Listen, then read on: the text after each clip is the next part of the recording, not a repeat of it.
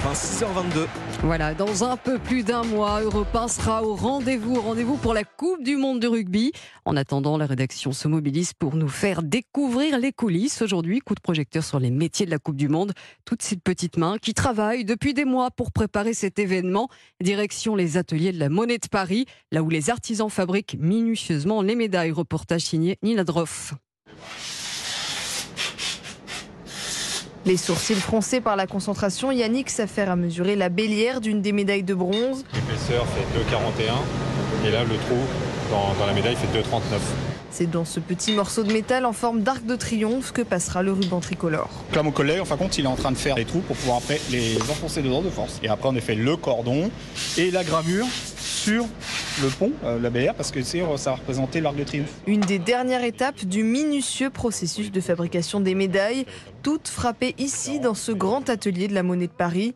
Florent Trachet, chef de l'atelier. On part de planche, donc là voilà, c'est une bronze monétaire. La, la planche va être posée sur cette machine, la fameuse socade, on appelle ça, donc c'est une presse. hein. Et euh, on va venir découper.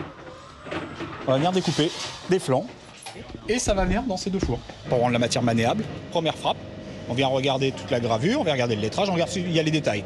Il en manque. Le soir même, on va remettre cette médaille au four.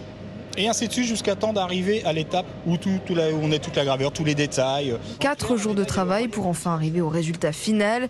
Une dizaine de médailles dorées sont déjà entreposées au fond de l'atelier.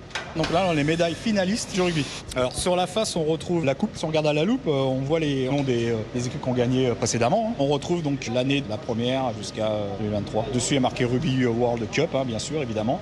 France 2023. Euh, à nous de gagner maintenant et on va gagner. Et au revers, bah, on retrouve le fameux logo bah, justement de la Coupe du Monde de, de rugby, euh, voilà. Voilà. avec euh, quelques petits détails autour, sont assez sympas d'ailleurs.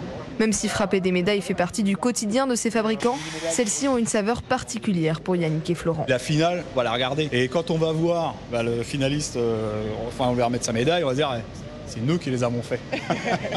un petit truc, ouais, ça va. C'est le côté sympa. Bon, on peut être fier aussi de ce qu'on fait. Ouais, je pense que ça va faire plaisir quand je les verrai, je les verrai à la télé quoi.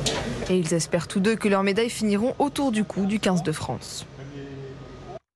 Merci Nina Droff et vous pouvez retrouver tous les numéros de notre série En route pour la Coupe du Monde sur europe1.fr.